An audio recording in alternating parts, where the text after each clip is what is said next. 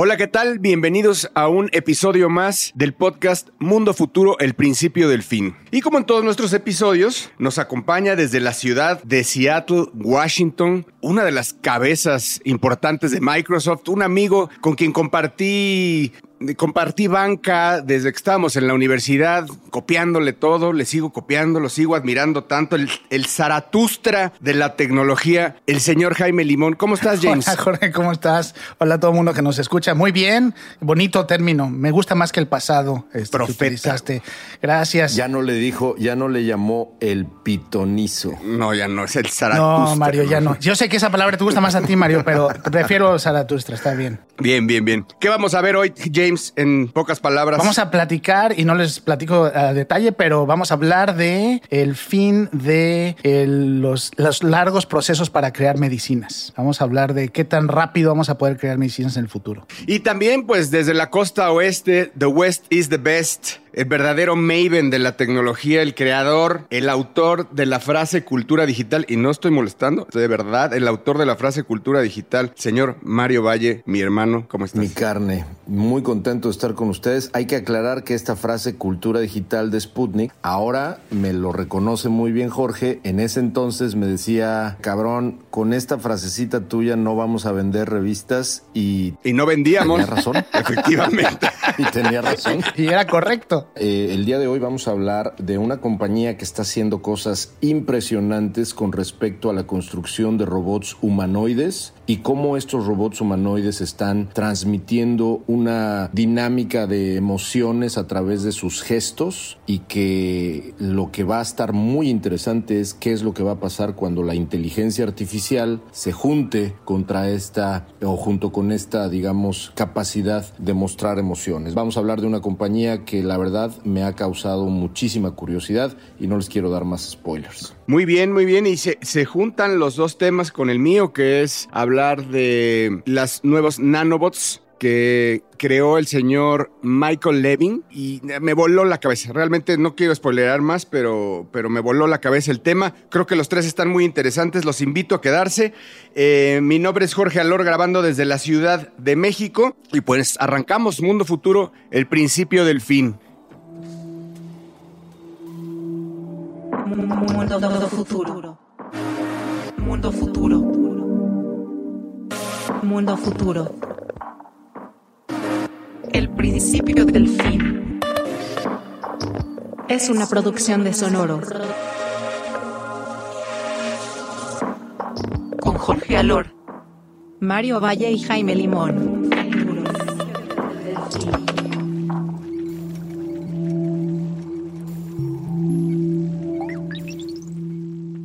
Y bueno, para arrancar este episodio quería compartir con ustedes algo de información que salió muy reciente sobre una empresa en Hong Kong, se llama Insilico Medicine. Y lo que están prometiendo con esta empresa es que utilizando un sistema patentado por ellos que utiliza inteligencia artificial para crear medicinas de cero. Y lo que están buscando es que el tiempo que toma desarrollar una medicina, sobre todo lo que conocemos como problemas crónicos, enfermedades este, genéricas, toma alrededor de 10 años. Ellos lo que están buscando es que este proceso se reduzca a una tercera parte.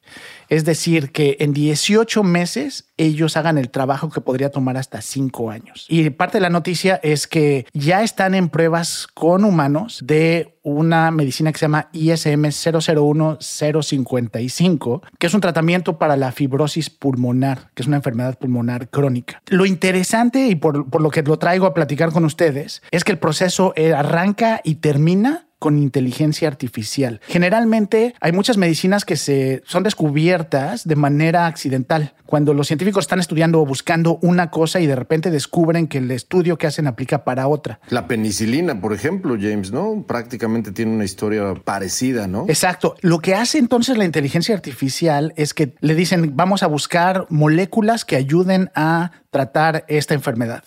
Y empieza primero la inteligencia artificial buscando todo tipo de referencia parecida a eso. Y en el camino de desarrollar y encontrar estas moléculas y una fórmula que pueda generar esta nueva medicina, también va comparando todo el tiempo con otras medicinas. Entonces lo que puede suceder es que cuando esta inteligencia artificial está buscando la solución para una enfermedad, de pronto pueda encontrar y hacer el análisis de otras medicinas paralelas, que esto muchas veces ni siquiera se encuentra, ¿no? Como mencioné, este, muchas veces son descubiertas de manera accidental. Bueno, la inteligencia artificial quita los accidentes. Se asegura que técnicamente cualquier enfermedad o cualquier proceso para crear estas medicinas paralelo a lo que está haciendo pudiera recibir o mejorar con lo que está investigando en ese momento, lo usa. Entonces e, es un gran logro. Y como mencioné, ya están en, las primeras pruebas con humanos de esta primera medicina hecha 100% desde concepto hasta las primeras pruebas este, en sistemas con inteligencia artificial. ¿Crees que se relacionaría o de alguna forma tuvo un boost toda, toda este research tecnológico y con la inteligencia artificial por el tema del COVID? Me acuerdo que vi una entrevista con Bill Gates de las primeras que hubo de COVID en donde él estaba explicando todo el proceso que llevan las vacunas y de cómo pues procesos que tendrían que se llevarían años lo tenían que bajar a meses, ¿no? Eh, y, fue así como terminó funcionando en la RNA, ¿no? Sí, y creo que la, la idea aquí es poder utilizar ahora esos procesos nuevos como el mRNA y dárselos a la inteligencia artificial y decir, ahora tú haz todo el análisis. Y creo que es algo que se ha tenido un poco de cuidado de no ponerlo al 100% ahí, siempre hay algún tipo de supervisión humana. Y esta empresa lo que está haciendo es, no, deja todo el proceso la inteligencia artificial hasta que le, le ofrece un resultado que son opciones o candidatos a estas medicinas. Entonces, ¿crees que en un futuro, eh, por ejemplo, el tema del COVID, se me viene a la, cabeza que en mRNA eh, podría estar sufriendo rápidamente estos updates, ¿no? Por, decirle, por decirlo de alguna forma, y reaccionando nosotros en cuestión de, pues ya de quizá horas, días a las nuevas enfermedades. Sí, y no solo la velocidad, sino a nivel personalizado. Es decir, una de las cosas que están buscando con el mRNA también y con la inteligencia artificial es poder decir, a ver, si cierta persona tiene un cáncer muy específico, pueden analizar el cáncer de esa persona y crear un tratamiento o medicina para esa persona en específico. Lo impresionante de esto que estás diciendo, James, que a mí me vuela la cabeza. ¿Se acuerdan que hace algunos episodios platicamos aquí sobre cómo eh, el avance eh, tecnológico alrededor de inteligencia artificial estaba desarrollando más avances más rápidos después del mapeo del genoma, ahora de un mapeo de las proteínas de, del cuerpo humano completo y cómo se había avanzado más con inteligencia artificial en los últimos 18 meses que en los últimos 90 años o algo así, ¿no? Yo lo que escucho cuando estás diciendo esto, James, es que eh, empiezo a ver cómo se va a acelerar y esa es la razón práctica. A nosotros nos han escuchado decir que en los próximos 10 años va a haber más avance en ciencia y en tecnología que en los últimos 100. La razón específica y tangible es por razones como esta, porque gracias a avances impresionantes como la inteligencia artificial, vamos a tener una aceleración que prácticamente no es humana en el avance científico de aprendizaje, de colección de data y de aplicación de esto, porque esto que estamos escuchando es exactamente el mismo proceso de aprendizaje que tuvo Google cuando permitió que Go, el juego, pudiera aprender por sí mismo. Bueno, no el juego, sino la máquina de Google aprendiera a jugar Go por sí misma, ¿no? Exacto. Y, creo que, digo, para cerrar un poco el tema, eh, a mí me impresiona uno de los procesos que hicieron de prueba antes de esto, redujo un, eh, el análisis que hacen previo a las pruebas de 5 años a 18 meses. Imagínense el impacto de eso, ¿no? Y bueno, esto es el, el principio del fin, tal vez, de las enfermedades, ¿no? Así es, así es, porque si lo bajaron de, años a 18 meses, ¿qué te dice que no lo van a bajar a días, no? Increíble. La inmortalidad ahí viene, la inmortalidad ahí viene, familia. futuro.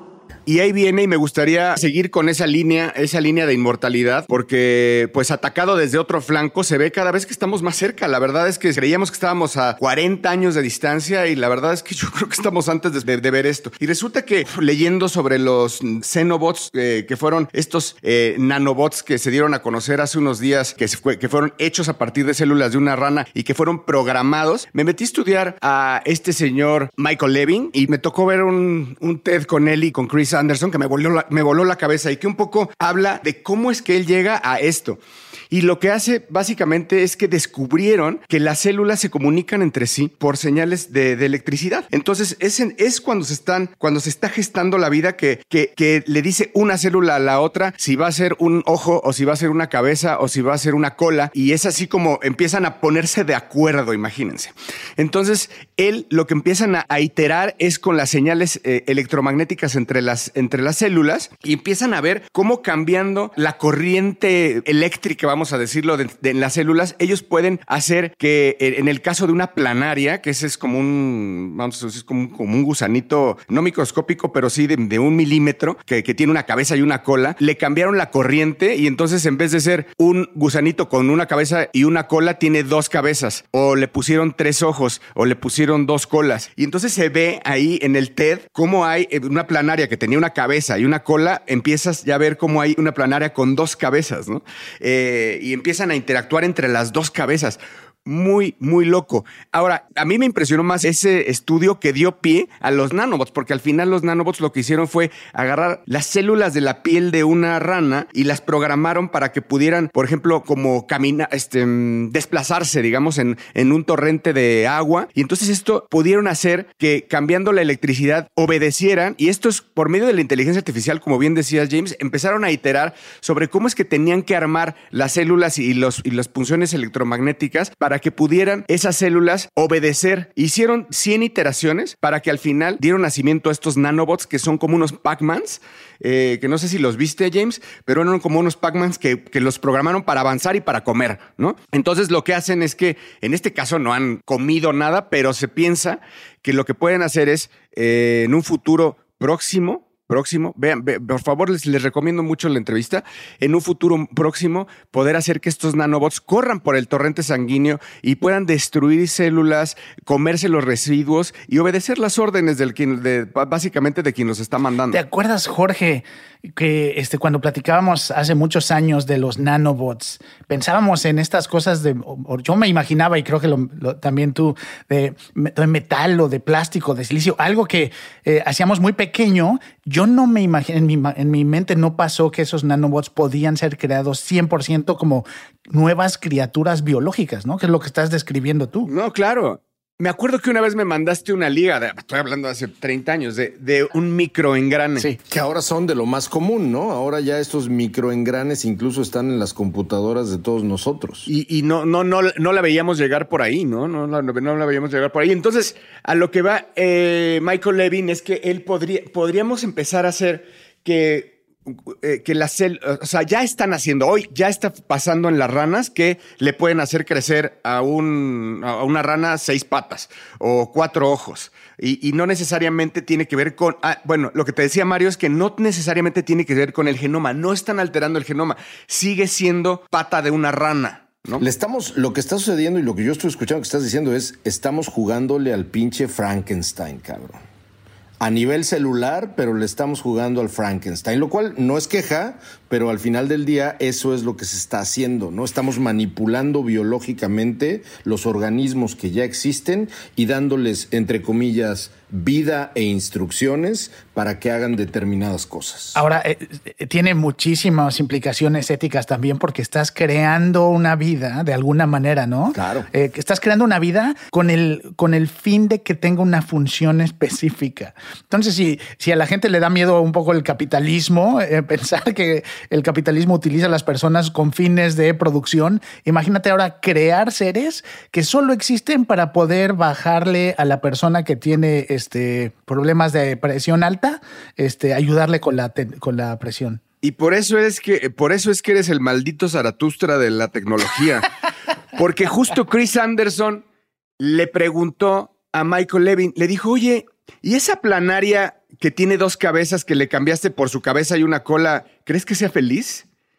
Y, no, o sea, como refiriéndose un poco a eso y como que le dijo, bueno, yo la veo feliz, pero realmente pues estamos viendo cómo se podría crear una nueva forma de interacción entre las planarias. Porque, bueno, tienes que, que- que- lo que él dice es que puedes partir una planaria en 200 partes y vuelve a salir diferente, pero como lo marca el código, o sea, con una cabeza y una cola, ¿cómo va a funcionar una planaria que tiene cabeza, un pequeño cerebro, dos ojos, pero ahora con dos cabezas?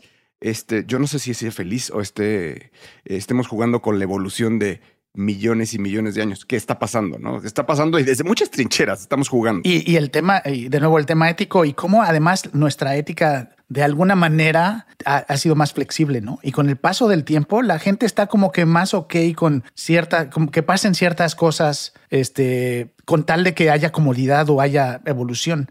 Y entonces aceptamos más cosas. Si no se ha leído, querido podescucha, querida podescucha, si no se ha leído usted la novela de Mary Shelley, Frankenstein, es un buen momento quizá para leerla y justamente empezar a explorar este debate ético y de cómo si nos ponemos oscuros y si nos ponemos distópicos, cómo verdaderamente esto puede ser el principio del fin de algo, ¿no? Después de ver este TED, yo digo que es el principio del fin de la muerte. Fíjate qué fuerte. Por eso es que decías al principio que regresabas, regresaste a la inmortalidad, ¿no? Al final del día estabas viendo nanobots, pero regresaste a la inmortalidad. Regresé a la inmortalidad porque es que cada vez se, se ve más cerca, o sea, se ve más y más cerca, ¿no? Porque lo que decía Michael Levin al final es, ¿por qué no podemos darle desde el punto de vista celular eh, la instrucción a las células de que no mueran, la instrucción a las células de que crezcan un nuevo hígado, la instrucción a las células... Alucinante. Por favor, véanlo, se llama The Electrical Blueprints That Orchestrate Life por Michael Levin en una entrevista por Chris Anderson en un TED. Mundo futuro. Y si usted no está lo suficientemente escandalizada y escandalizado, si usted no está lo suficientemente asustado o asustada por el futuro, primero quiero que vayamos en lo que yo les voy a platicar, mis carnales, quiero que vayamos a recordar a mi gran compadre, mi gran padrino, mi mentor llamado Isaac Asimov. Isaac Asimov escribió muchísimas historias eh, que ya obviamente ya colgó los tenis desde hace buen rato, pero escribió muchísimas novelas y muchísimas historias de ciencia ficción, pero uno de sus grandes temas, ¿no? Ahora mismo está Fundación, por ejemplo, que es una serie de televisión ahí en Apple, que si no la han visto, corrijan el error. ¿Qué opinas? Paréntesis rápido, ¿qué opinaron ustedes de Fundación? ¿Les gustó o no? A mí me está gustando, no he visto más que los primeros tres capítulos. Creo que mantiene muy bien el espíritu de las novelas. Obviamente, llevar a esas novelas, esos libros a, a- a un medio visual es bien difícil, ¿no? Era imposible. Mucho, mucha gente que pensaba hasta hace poco que era imposible. A mí me está gustando, hay algunas cosas en las que estoy en desacuerdo. Bueno, échense, si, y, y hago este paréntesis para verdaderamente recomendarle a ustedes, si no lo han hecho, y a quienes nos están escuchando, comiencen leyendo Preludio a la Fundación que fue una precuela, ¿no? Y Asimov escribió primero las tres primeras de Fundación, un poco parecido a Star Wars, ¿no? Eh, creó eh, capítulo 1, capítulo 2, capítulo 3 y luego escribió Preludio a la Fundación, que fue, eh, digamos, como la precuela. Comiencen por ahí y estoy eh, en realidad mencionando a Asimov porque recuerden que Asimov acuñó, fíjense qué cabrón, desde 1940, 40, y- entre 40 y 42, acuñó en una historia corta que publicó o que iba a publicar hasta los 50, donde se agruparon las pequeñas historias de iRobot, de Yo Robot. En una de las historias de Yo Robot, Asimov en 1942, creo, acuña eh, el concepto de las tres leyes de la robótica. ¿Se acuerdan? Las tres leyes de la robótica que hoy son masivamente famosas. La primera es un robot no va a dañar en ningún momento a un ser humano, ya sea con acción o por inacción. ¿no? No te puedes hacer, querido robot, la regla número uno es no puedes atacar a un ser humano, ni tampoco te puedes hacer pendejo si estás viendo que un ser humano está siendo atacado. Esa es la primera ley. La segunda ley, el robot debe de obedecer las órdenes de cualquier ser humano, es decir, del, ser humano, digamos, a cargo, por encima de cualquier este, orden siempre y cuando la orden del ser humano no esté en conflicto con la primera ley, que queda perfectamente claro, ¿no? Y la tercera ley es un robot debe de cuidar su propia integridad, ¿no? Este, pero siempre y cuando si cuidar su propia integridad no está en conflicto con la ley 1 o con la ley 2.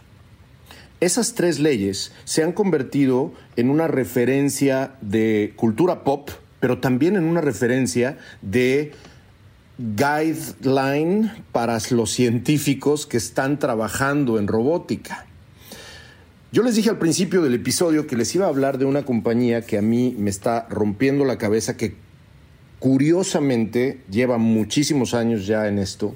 es una compañía basada en el Reino Unido, se llama Engineered Arts, como artes, eh, ¿cómo sería la traducción? Como artes de ingeniería o artes hechas con ingeniería o algo así, pero se llama Engineered Arts, que comenzó primero con una intención muy de entretenimiento, de crear robots humanoides que tuvieran la capacidad de ser, por ejemplo, contratadas por Disney para el show este de los presidentes, por ejemplo, que todo el mundo, muchas personas saben de qué estoy hablando, haya sido o no a Disney, sabes que hay un show de los humanoides robots presidentes, ¿no? Los animatronics, ¿no? Creo que son los que le llaman. Los animatronics, así es. Pero a lo largo de los últimos años, esta compañía se ha metido a tal grado en la ciencia de la robótica que ha lanzado unos robots nuevos que se llaman los Mesmer, ¿no? Los Mesmer robots son estos robots que son capaces de transmitir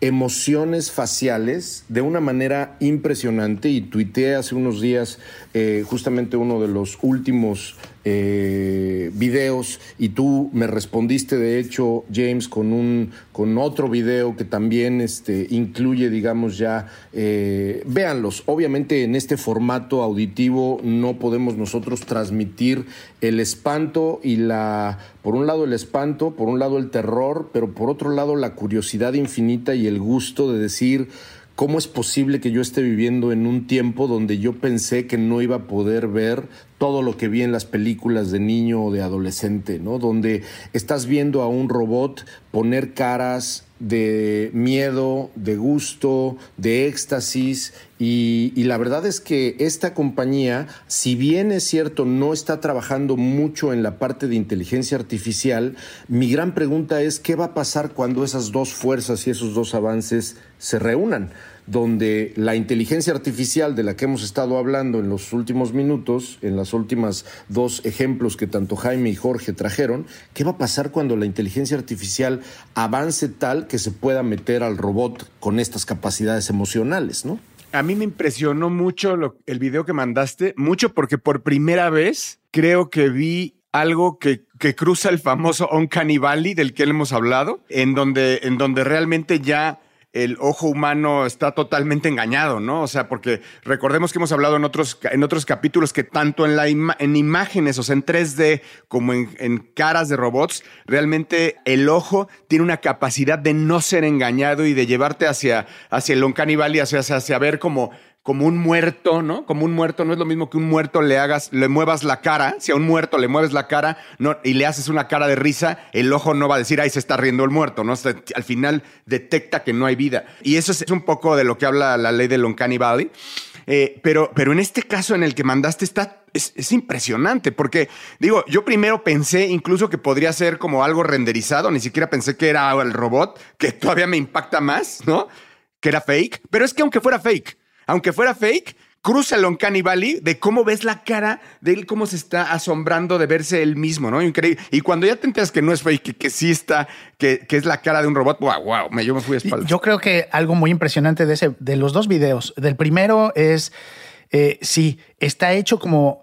Eh, y de nuevo, no es, no es que sea un robot inteligente todavía, pero la manera en que está programado y lo que te muestran en el video es cómo reaccionaría ese robot en, cuando se está autoconociendo. Entonces, las expresiones de verse su cara, de verse vivo, es impresionante. Y el otro video, a mí lo que me, pone muy, me emociona y al mismo tiempo me da miedo, es el otro video, en, hay algún momento en el que está tratando el robot de imitar, y este es un robot que sí tiene como piel falsa y está vestido, trata de imitar las, los gestos de la persona que tiene enfrente. Una de las cosas que a mí más me sorprendieron de esto, James, Jorge, es el pensar que hoy todas las noticias o todos los hechos y todas las cosas que están sucediendo a nivel de inteligencia artificial que hemos hablado acá, por ejemplo, lo de la computadora de Google que aprende a jugar Go, o lo que acabas de decir, Jaime, de inteligencia artificial que es capaz de aprender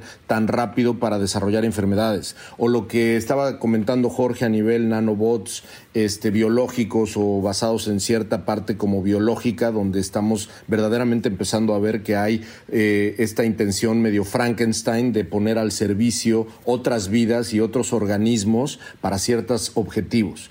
Y la cosa, ya para cerrar, que a mí me llama muchísimo la atención, es el pensar que ya le vamos a empezar a poner cara y ya le vamos a poner a, empezar a poner eh, es él o es ella o son ellos los que están haciendo esto. Ahora imagínate que esa inteligencia artificial abstracta y conceptual que está desarrollando eh, proteínas ya no está en un disco duro, está en un robot que tiene cara y que se está descubriendo a sí mismo o a sí misma y está diciendo quién soy, de dónde vengo y a dónde voy, ¿no? Y entonces sí, familia se va a poner bien bueno y más nos vale que esas tres leyes de la robótica del señor Isaac Asimov estén bien presentes porque si no nos va a llevar la chingada madre.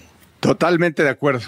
Totalmente de acuerdo. Este, este programa realmente se contrapone al, al pasado, en donde estábamos perdiendo toda la fe en la humanidad y en el futuro pensando que éramos una, una raza fallida, pero de repente este devuelve la fe, ¿no? Devuelve la fe y decir, bueno, vamos a, luchar contra nuestra propia muerte, vamos a, vamos a generar una nueva raza, vamos a, nos estamos autoconociendo, viendo de dónde viene, eh, tratando de investigar de dónde viene la vida, etcétera. Creo que eh, a mí me, mueve fibras de esperanza. Creo que, así como tú lo has dicho varias veces, Jorge, estamos viendo lo que sigue de nosotros como seres, ¿no? Estamos viendo lo que sigue de la humanidad, el principio. Para quien quiera ver estos videos, échele una googleada con el término Mesmer Robot, así como suena, o Ameca Teaser. Ameca como Ameca Meca, donde nació nuestra querida Sor Juana Inés de la Cruz.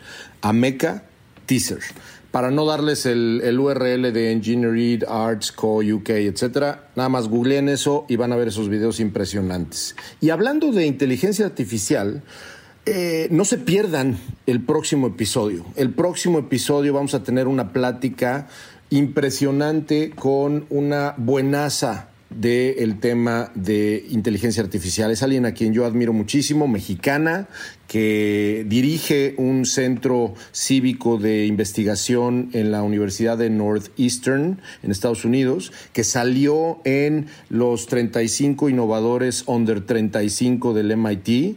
Eh, se llama Saif Savage Saif Savage es eh, doctora en inteligencia artificial, no les quiero decir más, pero la vamos a entrevistar, aceptó que la entrevistáramos entre los tres, les vamos a echar montón. Y va a ser como echarnos un café porque estamos eh, realmente interesados en transmitir que la inteligencia artificial, no mientras el mundo está ahorita muy ocupado, distraído con NFTs, con blockchain y con metaversos, no hemos visto nada alrededor de lo que viene en muy poco tiempo sobre inteligencia artificial y como este podcast habla de futuro, pues ya estuvo bueno estar platicando en metaversos ahorita, ¿no? Así es, así es. Los invitamos a que nos dejen feedback en Spotify, en Apple Music o en su que nos, ¿Cómo dijiste, Mario? Que nos echen un bolillo, ¿no? Que nos echen un bolillo. Que nos echen un bolillo, que nos echen un pan, aviéntenos un pan, porque digo, qué bonito que se suscriban, pero también aviéntenos un pan opinando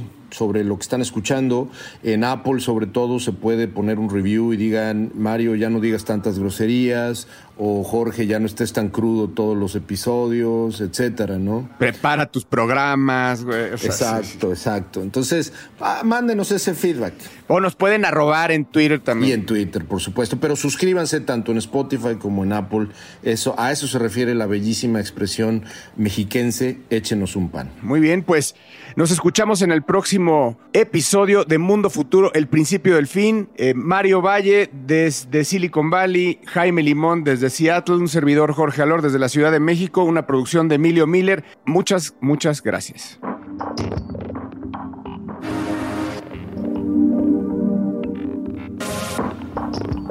Mundo Futuro. Mundo Futuro es una producción de Sonoro. Suscríbete a Mundo Futuro en Spotify, Apple Podcasts o en tu plataforma predilecta de streaming.